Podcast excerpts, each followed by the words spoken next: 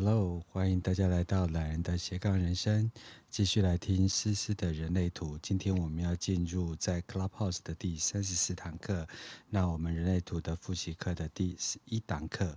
这堂课呢，特别要针对的是如何教养四大类型的小朋友。我觉得这个实在是非常重要的一件事情，所以我们再度欢迎思思老师。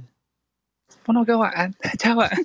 晚 安我觉得我去最近开场，因为 podcast 的原因，就越开越戏剧化，这样子。还好啊，今天还好啊。思思跟这么多主持人合作，跟我一起开，就是来斜杠人生的人类图，有什么不一样的地方？我觉得火花很不一样哎，就是。因为我我们我们这边啊，其实当我们在懒人斜杠人生的时候啊，我们虽然会聊很多，但是因为在聊人类图的时候，其实会带入很多不一样的知识，然后等于我们是教学相长的那种状况，呃，教教学相长，是多怀念香肠啊！不是，多久没有跟他接触过了？我有 嘴嘴里最后一次吃到香肠是什么时候？上礼拜吧，哦，那我也忘记了，等等，我是念错，教教学相长长的，我中文不好，是不是我们俩就这样子？我们好像就是开场比较不正经一点。好，其实我是泰国人，你后面那个气接的有点太快，我是泰国人。我以为泰国人什么？没没没。哎，这样这一集怎么叫 家长们带着小孩子一直听呢？哎，对对对对，我们我们要正经的拉回来了。对，好，拉回来，拉回来，拉回来，哈。其实为什么这个这个跟四大就是类型的小孩相处，会让你列入这个教人类图非常重要的一个单元？嗯。我我觉得有一件事情是这样子，因为其实，在人类图当中啊，我们都在讲说，我们是回到自己身上，真的认识自己，然后来为自己做决定。可是有一件事情是这样子，因为祖师爷曾经说过，人类图是一门工具啊，它其实不是为我们现在的成人，就是就是特别在讲啊，或者是特别在使用的状况，其实它是为了我们的下一代啊。对，因为这个工具啊，就是让我们知道说，我们真的就是说有自己的独特性，因为每一个人的设计都是不一样的状况。你有你有你的设计，我有我的设计。那孩子们他出生他就有他天生的设计，只是因为我们从小到大，我们就被教导说龙生龙，凤生凤，然后老鼠生的孩子会打洞嘛。嗯，对，所以我们生的小朋友，我可能我我觉得我生下来他我是。运动健将，所有的小朋友可能也是运动健将，殊不知可能生下他来的时候，嗯、他其实真的没有他，他可能真的不是擅长在这里。嗯，可能跟小赖一样。哪个小赖？就是唱，就是唱一首歌的那个小赖。嗯。哦，这个是事实哎。对。对，对啊，所以，所以其实。那时候他就说了，祖师爷就说，这门这门这门科学这门工具，其实是为了未来呃小朋友们，他们是做做使用的，为的是让他们能够清楚健康的认识自己。孩子他们说鼓励他们的自己的独特性，那嗯，让他们明白说我我我是什么样子的人，然后我该怎么样做决定，让他们，因为我们现在整个社会上充满了太多太多的制约。包括社会价值观的制约，包括从小到大爸爸妈妈能量场上的制约，还有爸爸妈妈一些思想上的制约，嗯，然后整个社会价值观的制约，以至于外面太多的制约下来，我们其实很难去做自己。嗯，那这些孩子们如果他们了解自己是什么样子的设计，爸爸妈妈知道他是什么样设计的时候，就可以让他更少被制约，就可以知道我该怎么去对待他们。然后协助他们，嗯、他们活出自己。其实我有一个问题哦，就像呃，就人类图是大概在西元一九八七年前后所发展出来的一个学科嘛。那到目前为止，其实也已经有三十五年。所以，如果就祖师爷刚设立的时候，第一波所呃呃呃传达的这些讯息的人，那目前其实也都是熟龄呃的朋友了。那当时如果他设定觉得是很呃刚出生的小孩所必须要了解的这门学科，那这么小的小孩现在都已经三十五岁，都已经在职场上。那这三十五年来的差别，呃，接手这些祖师爷所呃创造创造出来这些学问的人，有什么样的差别吗？还是我问问题问的太空？不会，应应该是说，就是初阶当时就是那些刚开始教的那些，他们现在其实都成为呃，因为祖师爷已经挂了，嗯、然后他们现在其实都成为这些人类图的老师。嗯，然后一个一个都是国外的人类图的老师，然后也有些来过，来过就是台湾授课。我记得印象很深的两个老师，一个是 Andrea 老师，那个奥地利的基因学博士，他是基因学博士哦。然后他其实那时候是很重视科学的东西，然后他学完人类图之后，协助主师也一起把这些东西，然后包括那些基因啊，怎么跟 DNA 六四卦比对上去的这些东西。完完全全吻合的，嗯、然后把所有的资料整理出来，对，他才是现在真正就是说人类图里头的学霸老师，他什么都可以教。哦，所以是一个基因工程学背景的人传承了祖师爷的这一套呃从天而降的知识。对，就是那个当时、哦、当时那个时间点，他在比萨遇见了那些声音，然后就。嗯就一连串的灌输了他这些知识，这样子，嗯，对。然后另外一位老师他是 Marianne，然后呃玛丽安，他其实啊，嗯，他他他跟你一样是六二的人生角色，那他现在也已经下屋顶六十几岁多了，嗯。然后他其实是就是完全，当他接触人类图这件事情的时候，因为他以前也接触过很多身心灵，包括澳洲，嗯。对，然后他也去去澳洲的那些工作坊啊，甚至去印度找过了。然后后来呢，他遇上了人类图之后，他决定毅然而然的，就是开始实验他的荐骨。嗯，然后就透过他的荐骨去做回应的那种状况。他真的是，我觉得很厉害的一件事情，就是他真的是完全等待荐骨的回应。如果荐骨没有任何回应，他就不做任何事情。那时候他是如果没有任何人来问他的时候，他就一整天待在床上不做任何的事情，直到有人来问他，你想吃饭吗？你想做什么吗？然后他的荐骨真的开始有回应。他是透过这样子的方式去去制约，然后就可以看见说，他整个回到他的呃整个策略，他的他的策略跟他的呃内在权威去做决定的时候，然后呈现出来的整个气场，你就会发现说。靠近他的时候，他整个就是一个很优雅的一个老太太，你知道吗？就就完全呈现出他的人生角色六二的那一种。我现在是入世，但是你会看到说，哦，我我我我觉得我以后可能也要成为这样子这么优雅的老先生老太太。我真的要认真的躺在那边等别人来叫我的。我家出入的人很少。不会啊，你老婆可能就会直接来问你要吃什么嘛，然后就嗯嗯嗯嗯，对，对你可能不会，嗯，你可能就是身体就会开始有动作，然后就哦走啊，嗯嗯嗯，对对对对，而且我觉得很妙的一件事情是，嗯、你知道就是疫情的时候嘛，对，前前两年疫情的时候，然后呢，他的荐骨突然就是对环游世界这件事情有回应，然后他就毅然决然的去环游世界了。他的剑骨要不要被做成标本？看那种强烈回应的剑骨，跟一般人的剑骨 会不会长得不太一样？我觉得这超屌的，你知道吗？在疫情真的，然后那时候还在埃及写信过来，就说我现在在埃及的哪里哪里，但是因为怎么样，我们我们困在哪个地方？就哇，超屌！怎么会这样？真的。小树也有见过，对，因为我很贱，所以我有见过。好了，开玩笑的，我是来站台的，你们继续说。好，哎、欸，但是我说实在，我去我去埃及旅旅行那段长旅行，因为我去摩洛哥、埃及、突尼西亚，然后土耳其，然后中东这样，我真的都是靠荐骨回应的。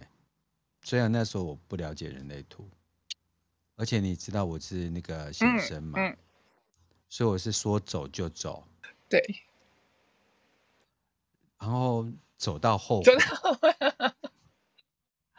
因为我在那时候的签证真的很难呢、啊。举例来讲，呃，台湾没当时没有摩洛哥跟突尼西亚的办事处，所以这两个的呃办事处呢，我们就要把签证寄去日本。那他不会说我寄去日本之后呢，就是办完摩洛哥，他就帮我从摩洛哥寄去突尼西亚那个那个。办事处 不会，他会再寄回来给我，然后我再寄去在日本的突尼西亚办事处。然后当时突尼西亚只给呃十天的签证，也就是说我们到了当地之后呢，还要找当地人当地再签一次，这样才可以符合嗯你要玩完整个突尼西亚所需要的。所以呃。有时候建国嗯嗯之后 的行程会很刺激，很刺激的。你因为这这也就是很多生产者没有办法信任建国的原因，因为生产者不知道接下来他的荐骨回应会做出什么决定，然后会让他的大脑很恐慌，是不是？其实你看我，我我没有跟你拜师过，我们只是一起开开课，对，我就是要荐骨带给我多大的烦恼。他就是很，因为你永远不知道荐骨接下来会对什么东西有回应，或者是他对什么样子的问题，对什么样的人事实地物有回应。嗯，对，所以反而就是它会带给你很多不一样的惊奇。但是如果你遵照的，你愿意去实验看看的时候，你会发现你的人生当中开始。即便它可能会带给你一些不一样的惊奇或干嘛的时候，可是当中的一些学习、当中的体验的时候，会带给你很多的满足感。哎，其实我可不可以再请教一件事啊？嗯，像我是显生嘛，那你刚刚说呃，你们有两名呃，另外一个一样都是六二人的大师，他就是会躺着，然后等待荐骨有回应，他才去做事。那举例来讲说，现在大家都是在网络上工作嘛，也就是说我滑过那个网络。我的荐骨有回应，我就可以做了。对，那就是那那其实就是因为我我其实我们在讲生产者那个时候，荐骨有讲到荐骨，他会对所有的来到他面前的吸引，之后来到他面前的人事实地物做回应。嗯，包括文字，包括图片，包括你今天可能在网络上面看到埃及的图片，对吧？哦，荐骨就很有回应了。嗯。对，这个时候就可能需要人家来问你，你想去埃及吗？嗯，荐骨。因为我这次没回应。对，结果没有回应。是你想去，这次投射者想去埃及，伪装成生产者。我的荐骨可发达了，但是不能作为依据。真的，真的，听着荐骨，他听着荐骨走都会走错路。你知道就是。另另那个另外三个类型的人啊，可能是显示者啊、投射者或者是反应者，他们的荐骨其实可能比生产者还发达，因为他们被被反映成两倍的那种状况，然后就时不时就嗯啊的这样子。那一天我刚好就是有一个客户嘛，然后我们就聊天。然后他因为没有使用过人类图，就说你一定要来听诗诗谈人类图。那因为我们已经做了就是呃很多集数，我觉得你应该听下，因为我不晓得现在父母，尤其是这些高知识分子啊，都会很苦恼呃不同样态的小孩，然后他们就会去跟刚才诗诗所讲的，跟过去的自己去做 mapping，就是做比对的动作。然后他们都会产生很多的恐惧、恐慌，更何况现在要跟这些小孩比对的不只是父母亲，阿公阿嬷也会给很多的想法跟建议，所以就让他们真的是到了那种手足无措。所以这一集呢，我们进入这个如何教养四大类型的小孩，下面有小朋友的啊，有阿公阿妈很容易有意见的，左邻右舍很容易呃有比较的，一定要听这一集。等等一下，隔壁老王也会来管来管教你家小孩吗？这样不对。左右邻居不一定只住小王啊，他哪有那么多 丰盛的小王跟小三、啊？波诺哥，你看他本身就很歪了。来，我讲一下讲一下那个台词啊，北风吹秋风凉。什么？你断线了、啊？北风吹秋风凉，那个哎，等一下，北风吹秋风凉。你我住隔壁，我姓王，你有困难我帮忙。好了，以上。怎么了？小树，你最近是要开始接日本团了吗？应该快了吧？我觉得国门快开了，我正在那个引颈期盼中。好好好，我们在这次提前恭喜小树。如果接下来有要到日本旅行的啊，然后麻烦联络小树。对，我会带思思去的，我会让他有失乐园。谢谢。你可以给我正经一点吗？好，那我们就把时间交给思思来看如何教养四大类型的小朋友。嗯，因为其实回到教养的这个部分啊，就像刚刚波诺哥讲的，我们现在很多的爸爸妈妈可能对于这些小朋友，你不知道要怎么去教养他们，因为呃，我们的我我们的我们的社会越来越发达，然后外在的资源越来越多，那科技越来越发达，爸妈都希望给小朋友更好的、更好的一些。呃，不管是物质生活也好，然后让他能够更健康成长，而且加上爸妈其实观念越来越开化的状况，我们都在告诉我们，我们回到自己身上做自己。爸妈当然也会希望孩子能够健康平安长大去做自己。可是什么是做自己的时候，其实爸妈都不了解自己，更不了解自己的孩子，就更不知道怎么教他。然后因为不了解自己的小朋友的时候，你就更不清楚啊，那那到底该怎么办？你就会越来越困扰。然后就只好用过往的一些经验来教导小朋友，或者是去市面上买很多很多那种教导小朋友的书，说你应该要怎么教小朋友啊？小孩子哭的时候不要抱他啊，什么什么之类的。可是完全忘记了，就是说，哎，小朋友是什么样子的类型？他是什么样被设计下来？他应该怎么被对待？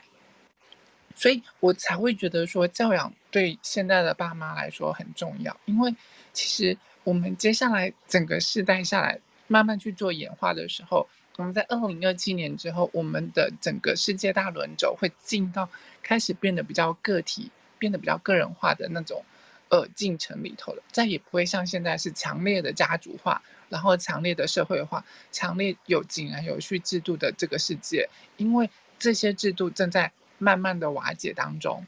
我们看一个 COVID-19，尤其是后面这七年的时间，光是 COVID-19 而已就瓦解了多少事情？对。嗯医疗在崩溃，然后教育体系在改变，然后整个社会、嗯、政府体系通通因为一个 COVID-19 整个大肆的在做改变的状况。对，所以其实，嗯，关于我们跟小朋友之间的一些状况的时候，爸爸妈妈不再是以前过往的教养的部分，现在的爸妈其实充其量你是一个孩子的保护者。你保护到他平安长大，然后让他完完全全做自己的时候，他长大了，他就能够，呃，做好他自己，然后为整个社会、为整个世界带来正确的能量场，然后我们的地球才有可能扬升的状况。嗯，对，所以其实教养的方式是要进化的，因为我们过往那个时候啊，过往在智人时期，在呃工业革命之前。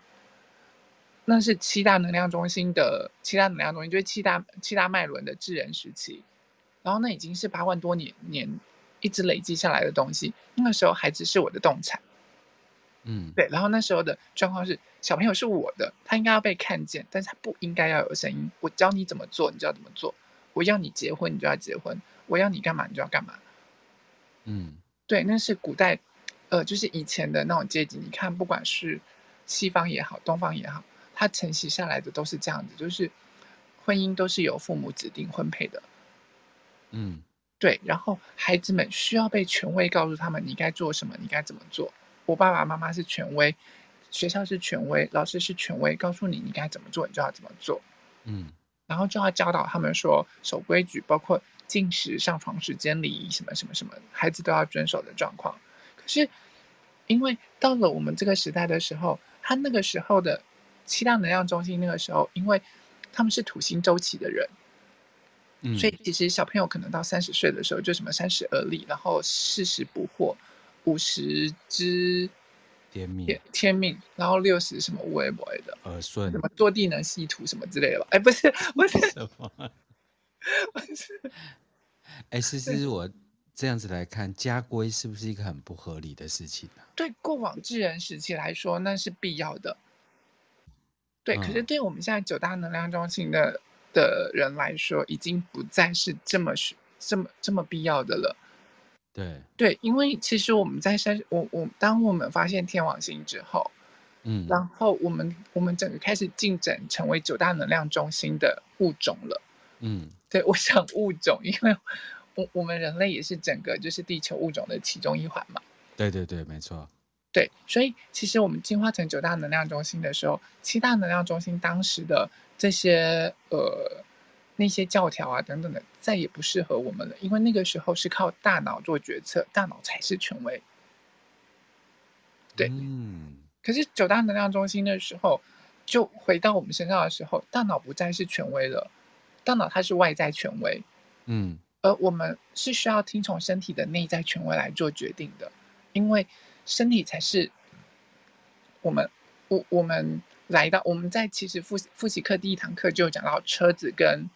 呃，灵魂的观念嘛，对，我们的身体，对对，灵魂就是我们的乘客，可是我们的这个身体其实就是我们的车子，它才是真正在这个地球上行驶运作的那个人。我们的灵魂只是我们的脑袋，只是后座的乘客。对对对呀，所以其实慢慢的在做决定的时候，其实是回到身体上面来做决定的那个部分。嗯，对，所以过往的。你知道每次在开车的时候，如果你今天是个司机，然后你就会很讨厌乘客在后面比手画脚。你应该要怎么开？你应该要开哪条路？你应该要往哪里走？嗯，像我很讨厌老司机。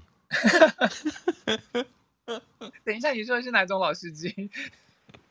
哎，这个这个要给儿童听的。嗯，我们在开启成人。对不起，对不起。好，我今天震惊，对不起。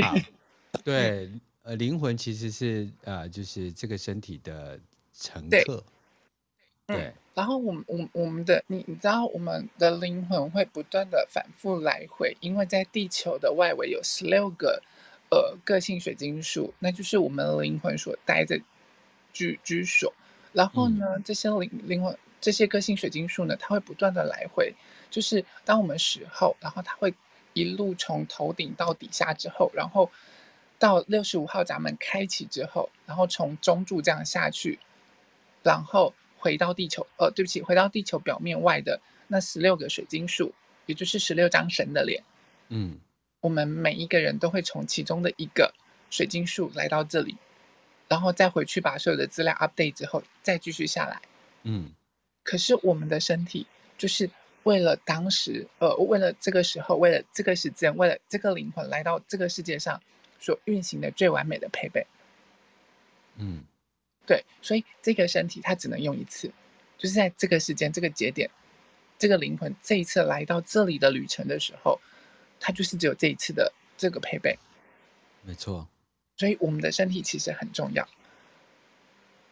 没错。对啊，那那那我们我们讲回来的时候，因为在九大能量中心的时候，我们回到了天王星时期了。我们不再像以前一样，三十岁的时候是就就可能已经要结婚生子或干嘛干嘛干嘛。但是我们现在还是、嗯、还是一样，就是遵照着过往的过往之人时期的那个时段来驱使我们这些小朋友成长。因为其实真的小朋友啊，我我们要说我们现在其实零到三十岁的时候，是我们人生其实真的要讲到三十岁，他才刚真的长大的时候了。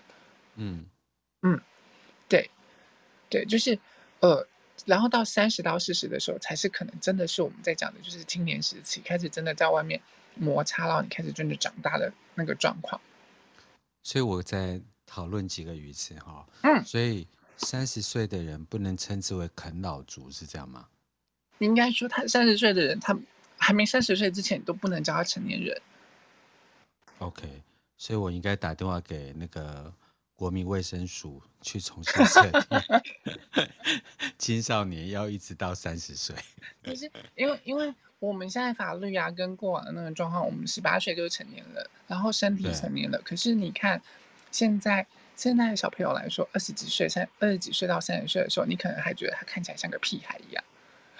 对，哎，真的很有趣哎！你看我们现在投票啊，嗯，的年龄要从二十岁推到十八岁，对，也就是说我们可以判定他的呃，可以投一个总统的年龄往前。可是另外一方面，我们要把他的呃呃心智呢拉扯到他三十岁才在人类图的角色里面是比较趋近于成熟。但其实实际上这个没有任何的对与错，这个只是容容容许我们。能够有更多的成长的机会或犯错的机会。对呀、啊，对呀、啊，对呀、啊。嗯嗯，所以所以其实这这就就像你刚刚讲的，这其实是整个整体社会的制约。但是我们通常小朋友，我们这些孩子，可能你二十一、二十二、二十三岁，大学毕业之后，我们就断定你成年了，你就该要为你负责的人生做负责任。哎，这样对小孩压力真的很大。对，可是对对这个人来说，他可能还是只是一个屁孩，然后他可能就要出社会，才刚开始出社会，然后开始面临要结婚生子。可能之前的爸妈会跟你讲说，你不要太太常谈恋爱，或者是干嘛。结果一出社会，突然变成你怎么不赶快结婚生子？对耶，对，然后对啊，所以其实，可是他他其实。零到三十岁的时候，三十岁他才可能真正真正长大，就是我我们讲的，就是那个成年的那个期间，嗯，然后他可能真的才要开始往前冲刺，对，然后三十到四十岁，他才可能真的是要去找他的正确环境，寻找到正确的关系，开始学习他的人生课题。这让我感觉来好像比较重，比较像欧美跟澳洲、纽西兰的人。嗯，因因为你会发现说，我们我们现在的人越来越是这个样子，尤其是现在越来越往后面的社会的时候，很多男生女生可能都是真的在三十到四十才才开始结婚，然后才开始真的在生小孩了，而且才比较找得到人生，呃，要往哪里走的。对对对对对，正确的环境、正确的方向、正确的关系，然后正确的课题。真的。对，所以其实我们已经拉长到九大能量中心的。的的这个物种的时候，因为每个孩子都是独立的个体，可是这样也不代表他们的成功是递延的。像我现在看到，比如说像佳玉啊，然后像思思啊，然后我们像这种所谓的我上次访问的一个在台南创业做奥钢的女生，她也是三十岁创业啊，似乎他们当他们坚定了个人的志向之后啊。他们速度反而非常的快，而且毫不畏惧的感觉。我我应该这么说，当我们不管就是说在在现在的这个状况，我们有没有走在我们的人生，我们有没有用正确的方式去对待我们自己的时候，因为每个人都会有每个人的的那个呃轨迹在，他的几何轨迹，他的人生轨迹在。那嗯，那个轨迹只是在我们会看到说。呃，你你可能有一些事情啊，或者是有一些那个时间点该发生的事情是什么？然后我们只是去经历它，然后你你说成功也好啊，或者是呃没有成功或者是什么？因为很多时候我们也可能是受到外在的制约，然后经历过一整段的那个历程之后，然后迈向那个地方。就像我学人类图的时候，呃，我就是其实是很努力的在学这些东西。对，你有哪一种不努力的？哎，你学九星也很认真，好不好？你在乎跟他讲，你就认真。哎，对对啦，就是就就那那很有可能，其实呃，我们是透过外在的制约而造成的那个状况。嗯，对。那但只是说，不管有没有有没有，就是说我我们或许说时间上时辰上拉的比较远，但是。并不表示说这个人不会成功或者是干嘛，因为我们我们相对我们的寿命也也跟着拉长了。因为以前在自然时期的时候，他可能四十岁五十岁的时候他就要拜拜了，嗯，他的寿命只有这样子。可是我们现在现在人的寿命活到七八十、八九十，甚至到一百多岁的人，对我们的整个生命周期拉长了。对，所以当然相对好害怕，为什么？因为前几个礼拜我都跟我妈妈相处啊，嗯，然后你就觉得她的那个身体状况有时候真的都是比我好，然后出去旅行都不会累。可是她的脑袋就是 非常的智化跟僵化。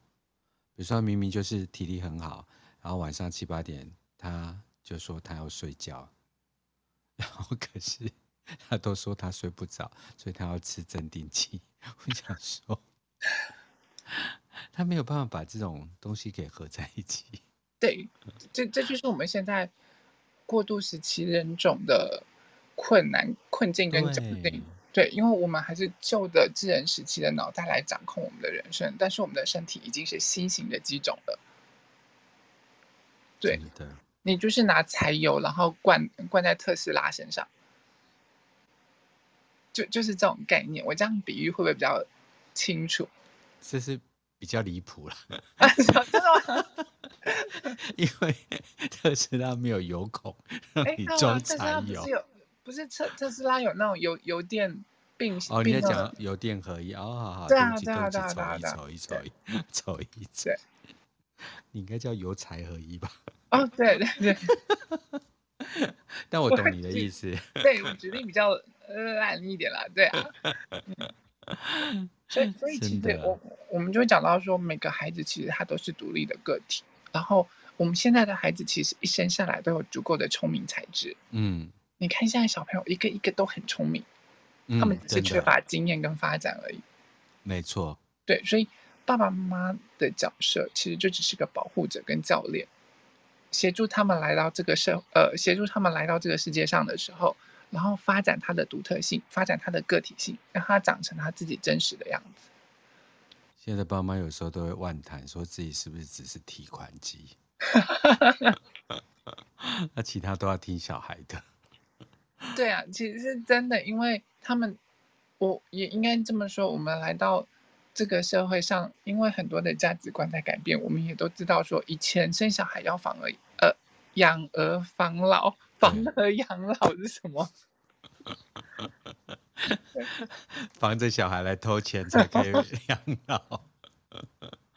对，对，就是，可是现在不不再是这个样子了，就会发现。爸妈很多越来越像是他的保护者跟他的教练，在他初阶出生的时候是引导他、保护他，让他真的成长，然后成长之后他才有，呃，等到他真的长大，他才有足够的精力在这个社会上面去发展，去做他自己。而且另外一方面还是，因为有时候“保护”这两个字，是不是有时候爸妈都会过度保护？会，会。啊，比如说像那种，就是比如说像生产者，嗯，很好的例子就是说，一直叫他去睡觉，他居然没放电完，怎么对，他就睡不着，然后你时间到了，你该赶快去睡觉，可是他就睡不着啊，然后你硬要他去睡。对，对，所以这个保护应该是就用小孩的天生设计来保护他。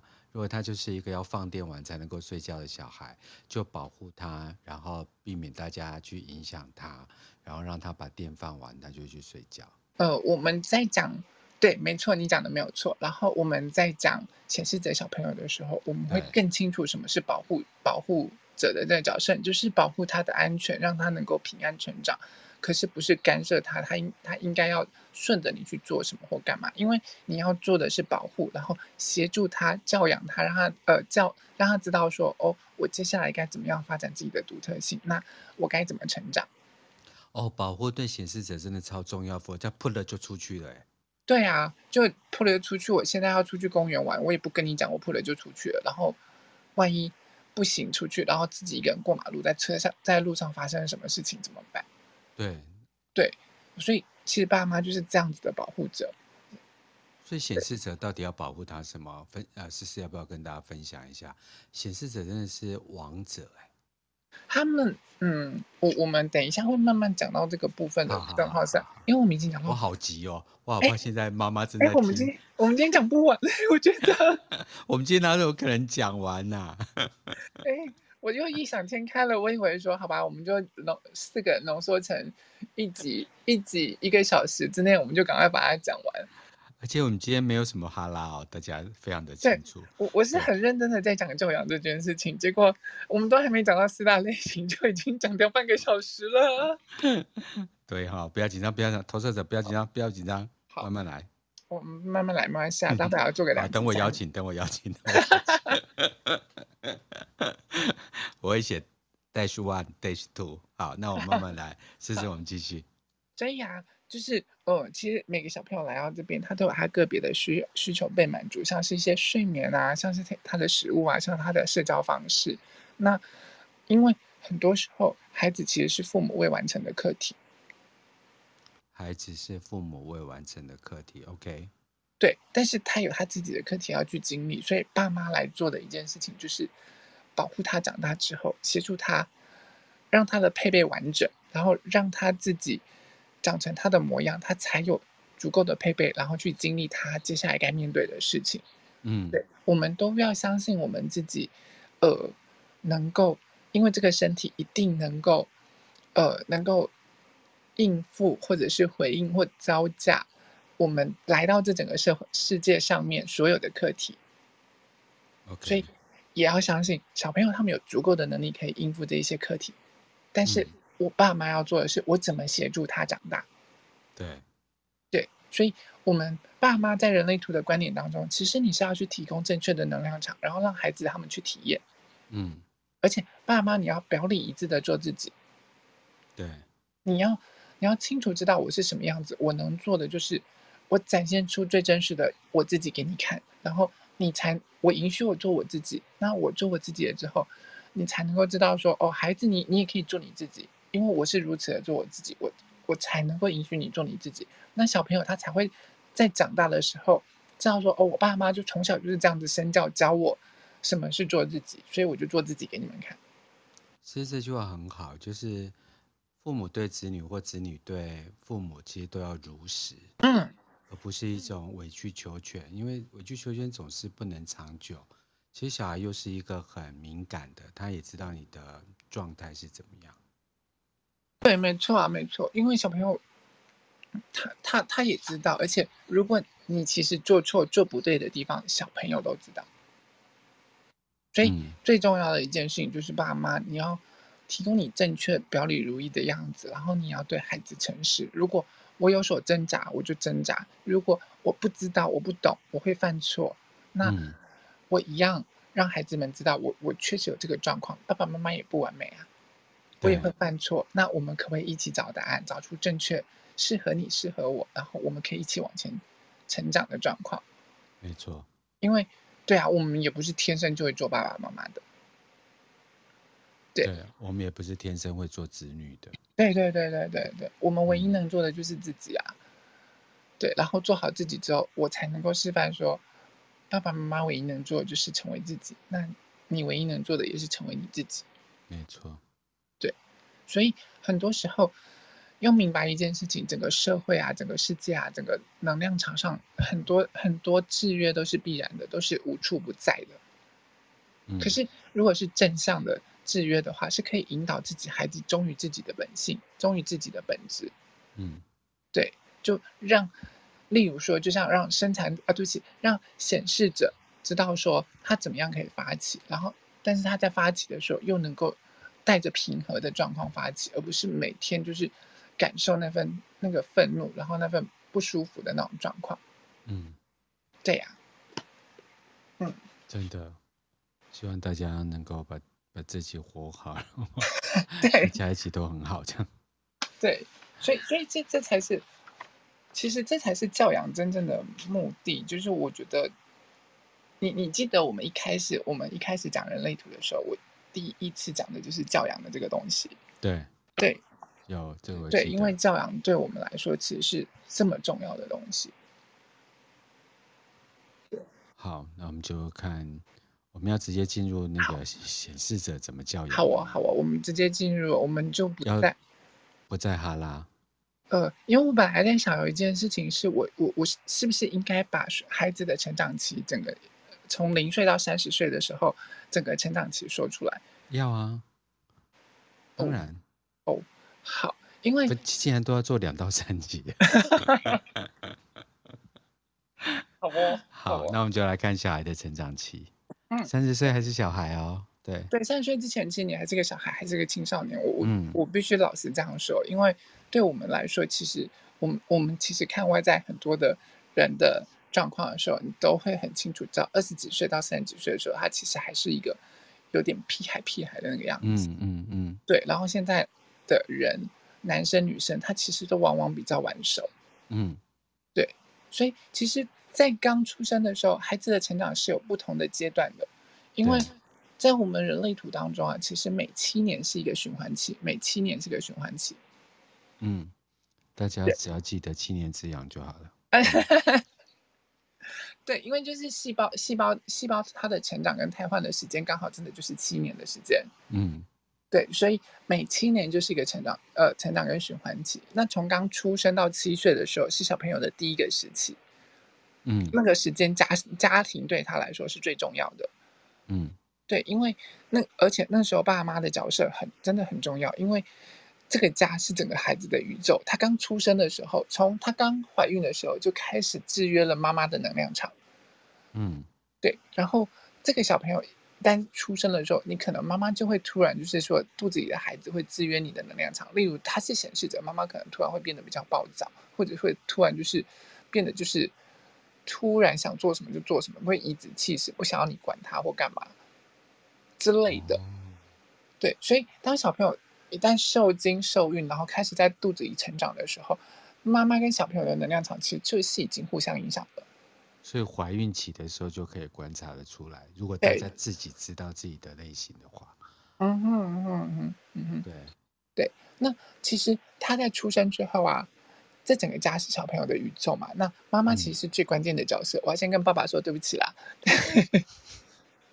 对，因为你你你想哦，妈妈从怀胎十个月，然后生他下来之后，她要喂奶啊，或者是什么，前一年的时候，甚至妈妈你可能去工作啊或干嘛，因为小朋友他跟妈妈的能量场是如此的紧密，对，然后再来才是爸爸，嗯，对，所以妈妈其实在这个时候是很关键的角色，OK，他是这他需要正确的去呃教导小朋友，就是诶。吃东西啊，要支持小朋友吃东西的状况，然后支持他神经系统的发展，同时要教导他建立他内在权威跟策略的，嗯，的一个慢慢就是引导的那个部分，让他清楚知道说，哦，我是什么样子的类型，我应该怎么样对待我自己才好。所以第一个要照顾他的饮食，让他吃。对，可是第二件事情神经元的发展。对对对，因为他神经系统啊，神经语言时期都是这个时候慢慢在发展的。然后了解自己的内在权威跟角色，对对对。可是如果因为这个时间他是被整个家庭所制约，所以如果在这个时候家庭没有给他良好的制约，没有给他一些正向制约的时候，可能孩子就会被迫早熟啊，或者是干嘛的，以至于他就会没有办法好好的做自己，因为很有可能爸妈对他有期待，然后他可能为了要满足爸妈的期待，就开始成为另外一个样子。嗯嗯嗯。对，就变得不是自己的那个样子了。对，嗯，很多很多类型的小朋友都在这个时间，然后因为爸妈不了解他，就把他教养成为社会想要的类型，例如把生产者教养成为显示者，然后显示者呢又把他压抑他的本性，然后教养成为投射者或生产者。然后整个下来，这小朋友就充满了挫折、愤怒，然后苦涩啊、失望等等的这种状况。哎，我突然想到，其实，呃，一个妈妈，她或者是一个家庭，他们希望，呃，他们截取这四大类型的哪些特色才是他们的理想小孩啊？比如说，显示者要主动表达，想喜欢有这样的小孩，是吗？也也也，其实不应该这么说，是应该说，OK，让孩子们就是遵照着他的本性，然后协助他去做。因为显示的小孩，我们等一下就会讲到，他其实不爱说，他要做什么，他不爱跟你讲。嗯，对。可是你要你要让他知道，他要告诉你，然后要请求允许，因为为了要保护他的安全。嗯。可是你也要让他知道说，如果我不允许你这么做，我为什么要？为什么我不允许你？为什么我不让你做这件事情？嗯、对。对，让他清楚之后，他明白了，然后他才能够正确的去做他的决定，这样子。对。对呀、啊。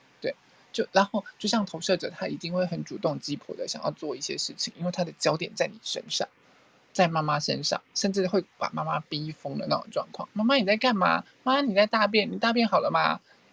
然后妈妈只是，喂，不过就大个五分钟的便，你一定要守在门口吗？聚焦在妈妈身上。对对，所以其实妈妈对这些小朋友来说，她是最关键的角色。嗯，对，在这个时间，家庭是他的整个宇宙。虽然有时候可能现在开始，因为爸妈比较忙，然后都还是会带去嗯安亲班啊，或者是幼稚园什么。可是你会发现，小朋友回来的时候，第一件事情是什么？找妈妈。妈，我肚子饿了。妈，我要干嘛？妈，我要干嘛？所以像有这样子行为的，比较可能是投射者。呃，不见得是只有投射者，因为生产者回来可能肚子饿了，有有回应的，就开始妈，我要吃东西，或者是干嘛。哦，对食物有回应。对呀、啊，对呀、啊，对呀、啊，对他们就是在这个时期，其实妈妈是最关键的角色。那如果没有妈妈，可能他就会接下来投射下一个最最照顾他的那个人，例如爸爸，例如阿妈，例如。对，比较少爸爸，都是先阿妈。对，有可能，所以那个角色就会成为是他，哦、是会成为我们零到七岁，甚至是我们一辈子最严重制约的那个人。但是投射者就比较不会转弯。转弯。比如说，如果他投射的对象是母亲，他就一直会跟他要，要到妈妈给他，就算阿妈来，阿妈也不一定叫得到。呃。不一定，因为他如果一次一次的，他的焦点一次只能一个人，然后他真的没有妈妈的时候，嗯、妈妈不在的时候，小朋友是聪明的，他会知道接下来我的焦点要放哪里。哦，对，OK，那显示者就是要教会他会表达。对，显显示者就是要教会他请求允许的那个部分。啊，请求允许。对，还有没有什么要注意的？哦，这个时间点啦，这个时间点，我我们接下来会慢慢零到七岁的时候，对，嗯。嗯，大概是这个样子，然后再来就是七岁到十四岁的时候，是另外开始他慢慢把焦点转向外面的世界，因为他开始上小学了，开始往外走了，然后开始发展新的技能，嗯、开始去建立他的社交，开始慢慢的往外去探索他的世界，对。所以这个时候，爸妈不再是那么强大的制约者，反而是成为从旁协助的角色了。开始你要开始扮演他的保护者，协助他、引导他的那个角色了。嗯，对，对，因为你前七岁是你在制约他，接下来他要进入到社会当中被同侪，然后被老师、被其他制约的时候，爸妈需要更更好的引导他。嗯。对，让他才能够继续往前长大，然后去探索社会的时候，不至于有所挫折。所以从制约者变成引导者。对呀、啊，从如果我我我七岁的时候，我爸妈即便给他正确的正确的观念，我允许他做自己，结果他回到学校的时候，发现，哎，学校不是这么回事，老师会打骂、制止我、自自呃压抑我，那我该怎么办？嗯，对，这时候爸妈就需要透过这个时间来从旁协助他了。哎，现在学校还会打吗？哦，不见得会打啊，可是就是会制止他，或者是干嘛？你在上课很吵啊，哦、跑来跑去啊。我见古有回应，所以我想要去玩沙。可是老师怎么会让你做这件事？当然，对，嗯，对对对，对，嗯，那管比较多，嗯，对啊，对啊，所以再来这个时间，爸妈会是协助的角色。可是再来十四岁到二十一岁的时候，其实他的生理已经开始进入了青春期。他的第二性向啊，对不起，第二性征不是第二性向，他的性征开始在成熟了。对对，然后他的焦点开始放在自己的身体身上，然后开始探索自我的定位，甚至探索性，然后他的世界观在扩张。嗯，对，所以这个时候他不再只是朋友，可能还会被同期带着乱同才带着乱跑啊，或者是干嘛。这时候爸妈更需要透过协助的。嗯协助者的角色是陪伴他，陪伴他度过这个，呃，又不舒服，然后又紧张，然后又有很多整个在扩张的时候，是那那种让他他要成他要长大，然后又迷茫的那那那个时期。所以十四岁到二十一岁，父母就当一个陪伴者，对，然后陪伴能够度过这种迷惘期，对呀，对呀，身体跟性的探索期。嗯嗯嗯。可是，如果你因为我们这个时候很多大部分的爸妈其实还是一样，就是用那种我是权威，你就是听我的。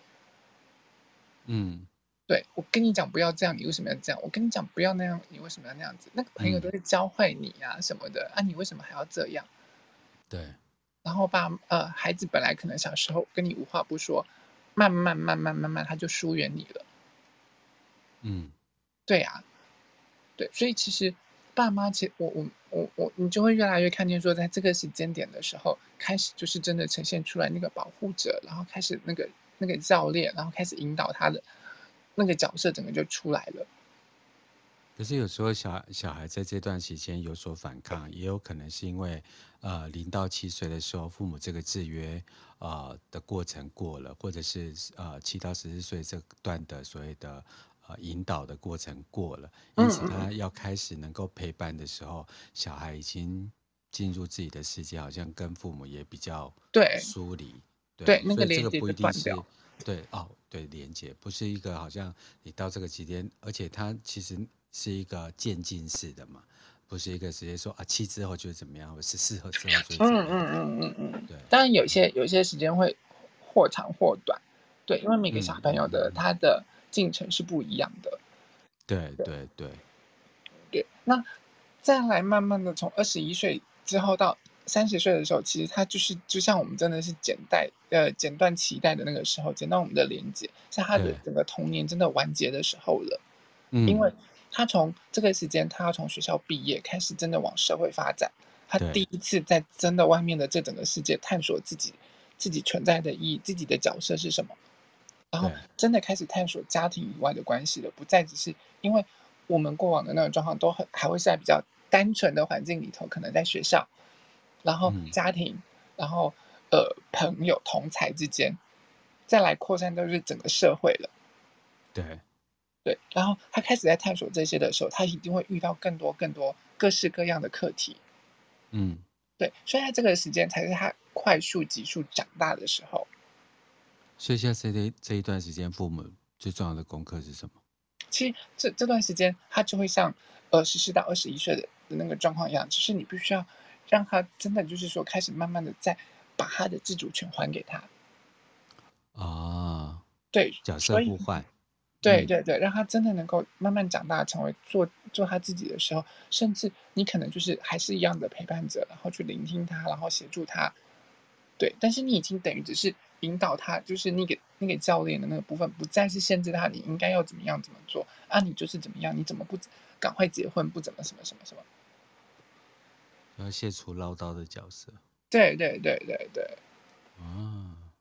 对，所以到了三十岁的时候，他真的长大成人的时候，才会开始就是去探索他他正确的环境，找到他正确的环境，开始稳定下来了，然后开始去找到他正确的关系，稳定下来，然后去学习人生的课题。四十到五十岁的时候，才会拥有正确的关系，开始建立他对他来说是正确的人生观。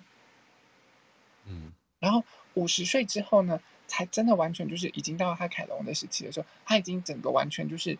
就是那个壮年时期的时候，才是他真正的我去实现我自己，让我自己整个成熟，然后完成他人生使命的阶段。每次想到这一点，我就说：“哦，我凯龙了。”对，可是其实我们我们这个时间已经不再是我们以前讲的哦，就已经是五十知天命，然后我我要准备入土的那个时候，不是诶，我们这个时候其实是我们正值青壮年的时候，准备展翅高飞的时候。你你三十到四十，四十到五十这段时间，我我在冲刺，然后到五十岁的时候，我已经完整的把我自己所有的配备的 base 架设起来了，我是可以真的展翅高飞，展露出我自己，然后对整个社会有所贡献的时候了。嗯，对，对对对，所以下面有五十岁的朋友的话，就跟着我一起高飞吧。对，可是我们还是一样用旧有旧旧的那个思维，是不是五十岁可能还在拼？拼一阵子，然后就准备养老退休啊！我已经差不多了，我该退休了，我该那个。然后反而真的退休完了之后，就开始没有那些退休生活，不知道要做什么的。这个就真的是蛮危险的时候。嗯嗯嗯嗯，对。像我妈妈有写经书的习惯嘛，然后她每次出来玩的时候就不带经书。那我就说，哎，那个写经书不是每天的功课吗？然后他就说啊，出来玩就不用写经书。然后结果因为疫情的关系，他就在我家多住好多天。然后一住好多天之后，因为没有带金书来，他每天都在看着我，要带他去干嘛？我就觉得我们家多了两双，就是多了一双监视器这样子。你今天在做什么？你要干嘛？那你要不要带我去干嘛？这是什么的？而且我妈有预备动作，不是我，举例来讲，说我起来呃穿个裤子，他马上自己 也去做，好像我已经要 带他出门的样子。我说我没有，我要上去浇花而已。对你有所期待，这样啊，我们今天要去哪里？这样子就是真的真的，而且老人又不能跟他生气。好，思思，我们继续。再这样子，我要把我妈的料曝光。我跟你讲一件事情哦，就是你知道后来公关跟我讲说，你们上一集的显示者我啊，对，你们上一集的反应者我有听，然后就，他说我从头听完了，就对不起，我爆了你的料。哎、欸，真的不是我跟他讲的。对。关关可能是反应者，所以他自己会吸收我们的能量。嗯，对，好，我我们他没有说什么，他没有没有说什么，然后我们后来就讨论反应者的事情，这样子，对，包括反应者的能量场啊之类的，对。那我为了要吸引关关每一集都来听我的节目，我每一个开场都先讲反应者，而且都讲关关。嗯嗯嗯好，我们继续。嗯，五六十岁以后就凯龙了，对，然后就可以去做自己的事情，完全显现每一个被开发出来的潜能，这样子。嗯嗯嗯嗯嗯，对。那那其实已经是我们人生，呃，就是壮年的时期，然后真是大好人生的展展现，嗯、就等于是你已经进入了你人生的下半场了，不像我们以前讲的是。那自然时期，在那个时间的，你可能再过个五六年、十年之后，你就准备挂了的时间，不是这样子的。对，这样，他他他们的时辰就是就是像我们现在时辰只是拉长而已。他们的时辰就是一到二十岁的时候就要整个发育完成，然后二十到三十岁结婚生子、成家立业做完，然后三十到四十岁的时候就等于是已经好像是我们的四十到五十岁的那种状况。然后然后五十岁的时候，他们就准备已经。入坟墓了，可他我们他们我他们的五十岁到六十岁这段期间，可能比较像是我们的七十到八十到九十这段期间的时候，我们的身体已经是急速往下降的那个状况了。嗯，对，然后那个时间你已经是集智慧于一身的那个状况。是所讲的是时间的进程，不是你应该要看时辰。哦，对对对对对对对，是是我们现在大部分人人的的那个进程这样子。对，是说你该看时辰了，也对，哎，不是时辰到，开门准备回家这样吗？好，这是我们继续。嗯，所以，所以其实我们现在进入到就是说天王星时期九大能量中心，我们整个人的整个时辰，呃，大概是这个样子。对，那相对的教教导小朋友的时候，他们其实也是这个样子。嗯，对，而且你看哦，我们才讲零到呃五十岁以上。时间已经来到八点五十七分了，我们四个小孩的教养都还没讲呢，欸、真的是好哦，好哦，好，好好，那没有关系，我们就是从零岁到五十岁跟五十岁之后呢，我们就先做一个切点，所以针对就是小孩的这个成长期啊，思思有没有什么要跟我们补充的？其实大概是这个样子，但是我要跟针对爸妈你们讲的那个状况，你们接下来你们会怎么被制约？因为在出生的时候，你就一定会感受到小朋友的的那一些那些感受，因为如果你今天是显示者的爸爸会显示者妈妈的时候，小朋友出生的时候，他是他一定是不受你控的那种状况，所以你一定会感受到很多的愤怒。对，因为你今天如果我是个显示者妈妈或显示者爸爸，我生到了一个显示者小朋友的时候，两个人，我不想跟你讲我，你要做什么，你要我干嘛要跟你讲这么多，反正做就对了。然后呢，显示者小朋友就我为什么要听你的？我想怎么做就应该怎么做。然后两个能量场就互轰，嗯、互轰之后，小朋友愤怒，爸爸妈妈也愤怒。嗯，对，然后就会产生这样子的那个状况。然后，如果你今天显示者妈妈带到一个生产者小朋友，小小朋友如果没有回应的时候，你就会很生气。他没有回应要吃东西，然后你就硬要逼他，他不吃你就更生气。然后呢，他没有回应的事情，你硬要叫他去做，他也感受到挫败。然后感受到挫折，然后两个人都变得不健康的那种状况。对，那嗯，对投射者小朋友呢，那妈妈二十四小时被黏的时候，他一定会觉得，Come on，给我给我一点休息时间好吗？给我一点喘息时间可以吗？对，那生产者妈妈就会又会感受到愤怒的那种状况。嗯，那对小反应者小朋友来说，他一天到晚二十四小时不一样的时候，你就觉得这小朋友怎么一点固定的样子都没有，然后你就会感受到，我到底教教了什么样的小朋友？然后 妈妈就感受到愤怒了。嗯，对，那生产者妈妈也是一样啊。如果我今天教到这些小朋友的时候，我就会感受到，哎，这些小朋友都不受我控了。那那我该怎么样教导他？那他就会感受到那个那那那个挫败的那种感觉。哦，对，所以投射者妈妈在教小朋友的时候，他很多时候他一定会感受到那个苦涩，尤其是投射者爸爸或投射者妈妈，他只能一对一。他今天要一打多的时候，他又累又苦。一下子我要应付这个，一下我要应付那个，一下如果他生到了三个或四个小朋友的时候，他几乎应付不来。他的人生光应付这些小朋友就够了，他就会觉得我的生活为什么这么的累？然后忙完了，我要去处理他的那些奶瓶啊，什么什么家事那些的时候，我根本没有那个力气。嗯，对。那对反应者妈妈来说，她更是一样了，她就会感到很困惑，到底发生什么事了？我为什么一天到晚在生气？我没有生小朋友，我没有生这个小朋友之前，我我都很平和。可是为什么现在生完这个孩子之后，我一天到晚在跟他大吼大叫，在愤怒？原来他生到了一个显示者小朋友，或者是他一天到晚对这个小朋友的事情感到很挫败，因为他生了一个生产者小朋友。对，然后生到投射者的小朋友，他就觉得，为什么我到底人生这么苦？为了什么？所以下次啊，如果说你是不是跟我有仇，最好去查一下 你的孩子的人类图。对对对，我到底是怎么样？然后。他我自己的孩子是什么样子的人类人类图，然后你们你你你各位爸爸妈妈就会开始就是明白哦，对你有这些情绪都是正确的，对的，对，而且你也可以示范给孩子看，因为这是妈妈我被你制约的状况下，这是爸爸我被你们制约的状况下产生出来的样子。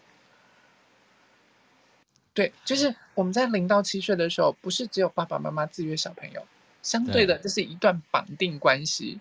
对，你就好像是你在玩 RPG 的时候拿到了一个会被绑定的道具，我没有办法卖给别人了。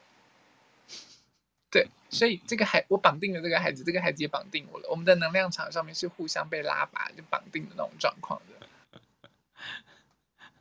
Take a break, take a break。对对，所以才会就是会变成说，爸妈在教小朋友的时候，我我我在能量场上我是深深深深的被制约。那接下来我应该怎么面对他们？那我也要理解我自己的那个状况，我也要适时的给自己休息的时间，这才是最重要的。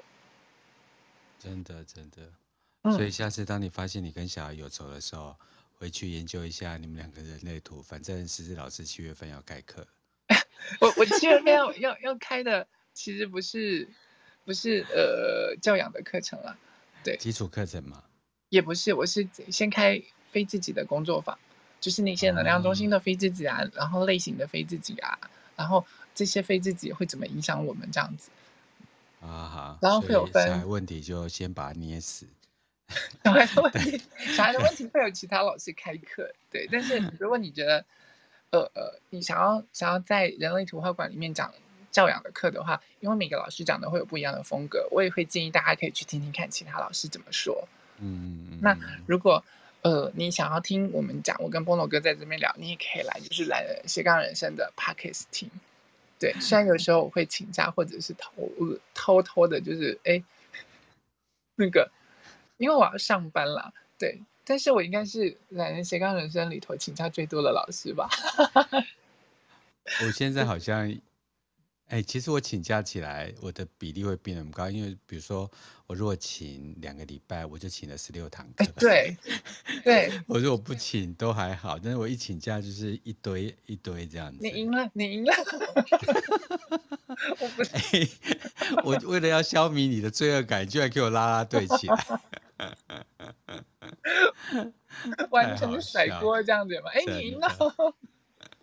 好，那我们今天来到九点零三分。那这次呢，我们把大致上小孩的，就是啊、呃、长大的状况跟大家分享。